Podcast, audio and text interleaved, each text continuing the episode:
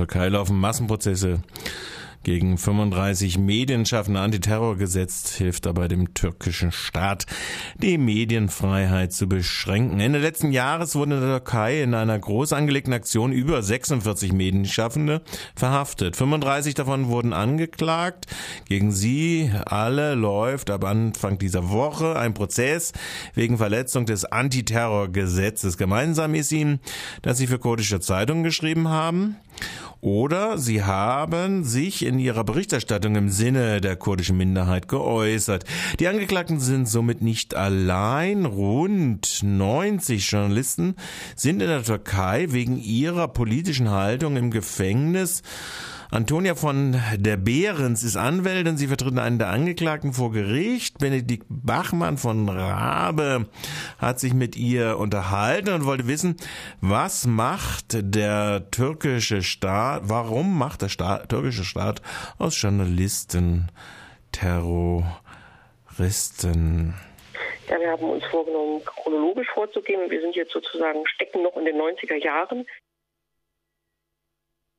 Sorry, das war jetzt offenkundig der nochmal falsche Beitrag. Den in der Türkei jetzt diesem Großverfahren angeklagten Journalisten wird vorgeworfen, dass sie Mitglied in der KJK sind.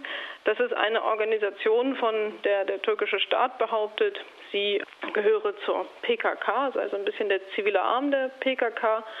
Und den Journalisten wird vorgeworfen, dort Mitglied zu sein, obwohl sie tatsächlich für die Zeitungen geschrieben haben, für pro-kurdische Medien und nie in irgendeiner Form zu Gewalt aufgerufen haben, mit Gewalttätigkeiten oder überhaupt mit der Organisation der PKK irgendwas zu tun hatten.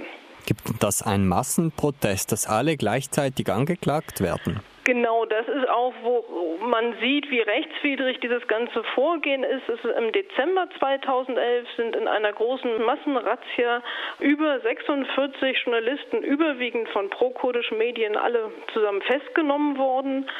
Und viele von ihnen sind anschließend verhaftet und in Untersuchungshaft genommen worden. Allein diese Massenfestnahme zeigt, dass es hier überhaupt nicht um individuelle Vorwürfe geht, sondern dass eine ganze Gruppe kriminalisiert werden soll dafür, dafür, dass sie für pro-kurdische Medien wagen zu arbeiten.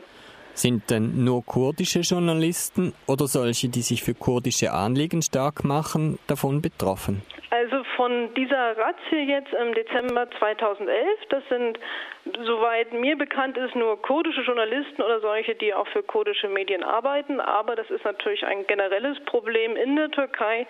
Es sind momentan, ich glaube, so um die 90 Journalisten inhaftiert und darunter sind nicht nur pro-kurdische, sondern da sind auch Journalisten von ganz verschiedenen politischen Richtungen.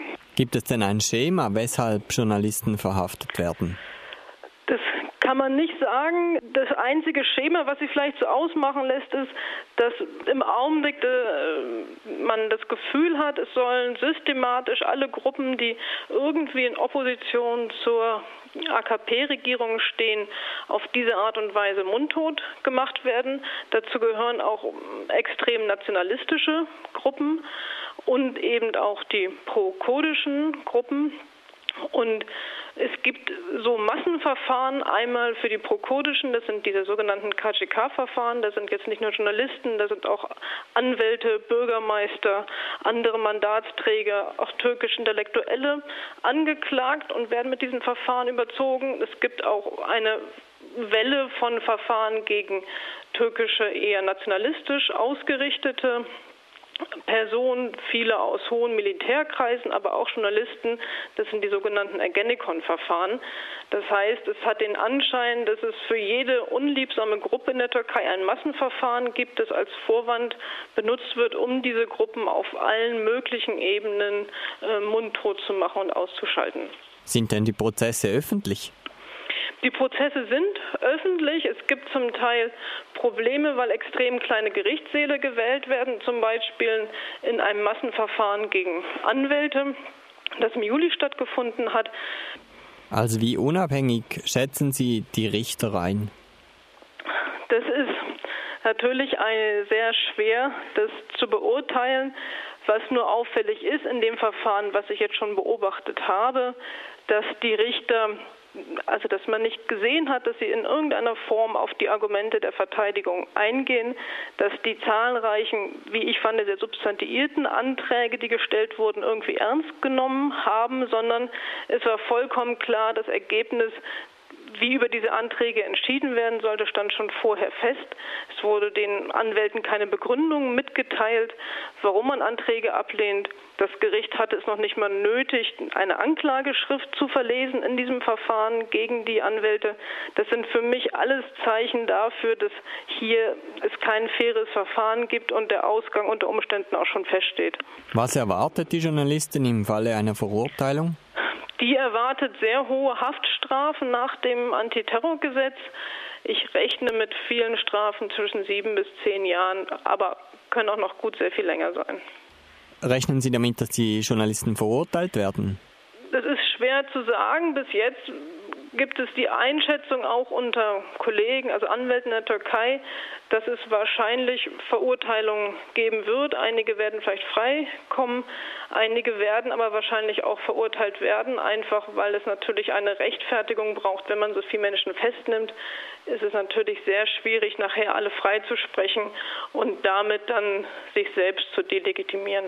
Gibt es noch in der Türkei viele unabhängige Medien oder kaum? Also ich würde sagen, nach meiner Beobachtung hat das in den letzten Jahren stark abgenommen. Es hat eine Aufbruchswelle gegeben, so vielleicht 2004, 2005, so in den Jahren, als alle dachten, ja, es gibt tatsächlich mehr Demokratie, man kann auch über das kurdische Problem offener reden. In den letzten Jahren habe ich eine umgekehrte Tendenz gesehen, dass es vor allem eine extrem starke Selbstzensur innerhalb der Medien gibt. Es werden auch Medienkonzerne unter Druck gesetzt. Angebliche Steuerschulden werden dann erfunden oder was auch immer. Soweit Antonia von der Behrens als Anwältin vertritt sie, einen der Angeklagten, im Journalistenprozess. Äh, sie sprach mit Benedikt Machmann von Rabe.